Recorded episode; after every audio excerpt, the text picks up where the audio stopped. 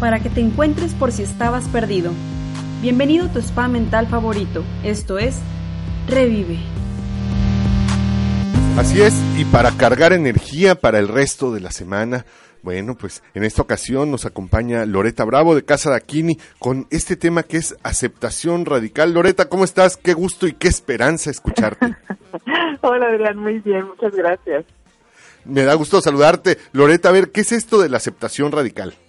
Bueno, pues resulta ser que mm, se oye así como radical, ¿no? Como así que es. Que este, ya hacer algo por nosotros mismos.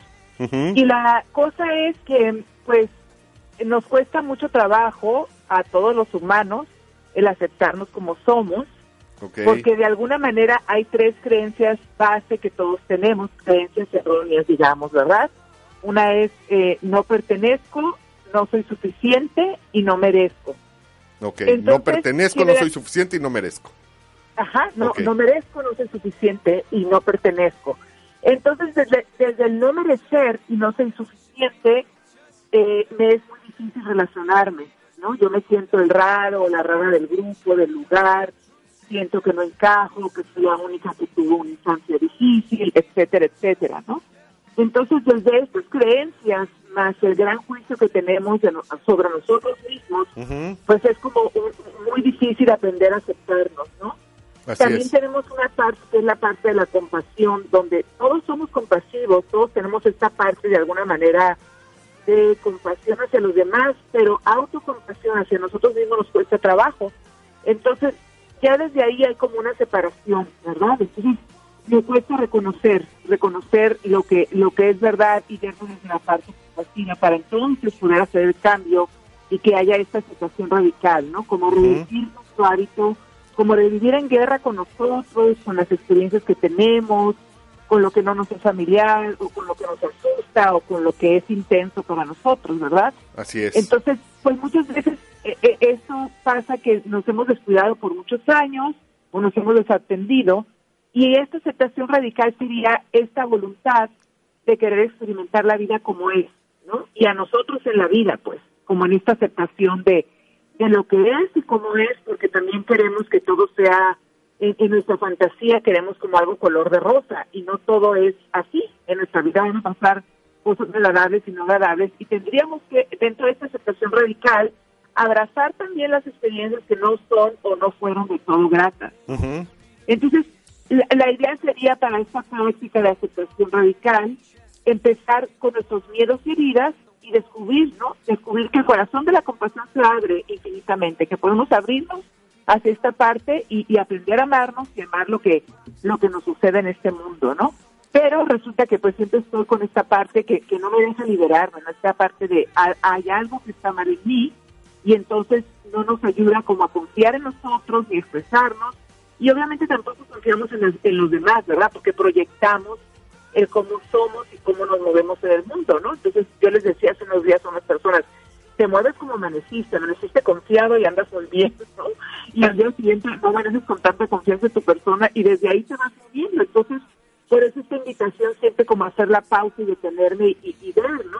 Acepto mi cuerpo como es, mi persona, mi cabello, mi forma de ser, mi estatus social, tantas cosas, ¿no? Que, que forman a la persona y que de repente es una máscara y, y, y no me muevo pues desde, desde una parte más sincera, ¿verdad? O, o más honesta conmigo mismo. Y no me siento suficiente y va de la mano con esto, con sentirme separado de los demás, ¿no? Como, como si estuviera defectuosa o defectuoso y decir, decimos como, ¿cómo es posible que yo pertenezca, no? Como que no, no es, no me siento que sea parte de, ¿no?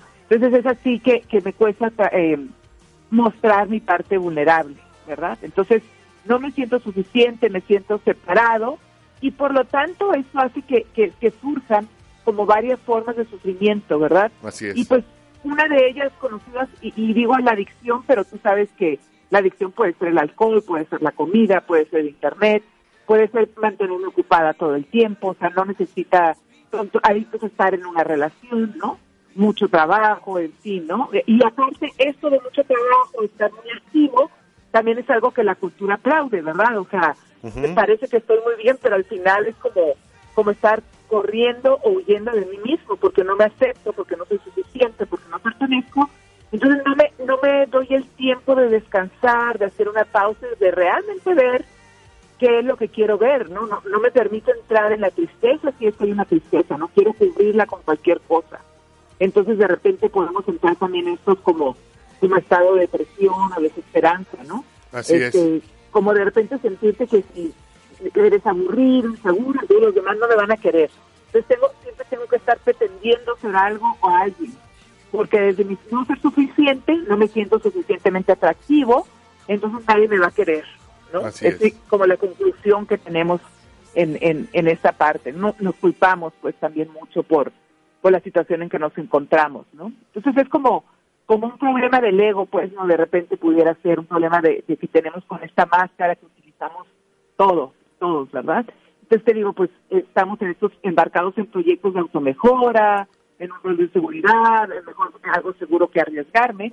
Y no importa también, como no confundir, ¿verdad? No es que esté mal que hagamos mucho o que estemos en proyectos, en, situaciones de, de, mejora personal, en, en de, de desarrollo personal, sino cuál es mi intención al hacer esto, desde dónde estoy haciendo esto.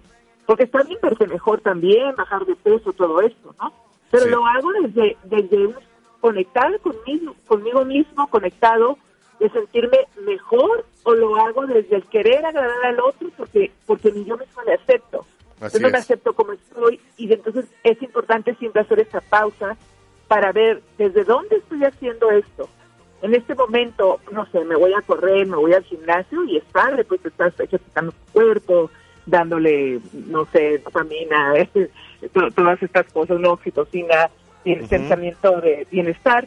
Pero ¿desde dónde lo hago? ¿Desde un no me acepto o desde un quiero estar mejor, quiero estar en salud, quiero quiero levantar mi estado de ánimo, etcétera? Entonces, tendríamos que revisar un poquito desde dónde hago lo que estoy haciendo, ¿no? Y, y de repente tener estas pausas en el día. ¿Cuál es mi intención en este momento? ¿Cuál es mi intención de esta conversación con esta persona? ¿Quiero ganar el punto o realmente estoy escuchándola y estoy abriéndome al pertenecer y al que esta persona se siente también que pertenece al estar en este diálogo conmigo, ¿verdad? Entonces, eso sería una parte de del camino pues de la de la aceptación, ¿verdad? El dejar de criticarlo porque somos nuestros peores críticos, ¿verdad?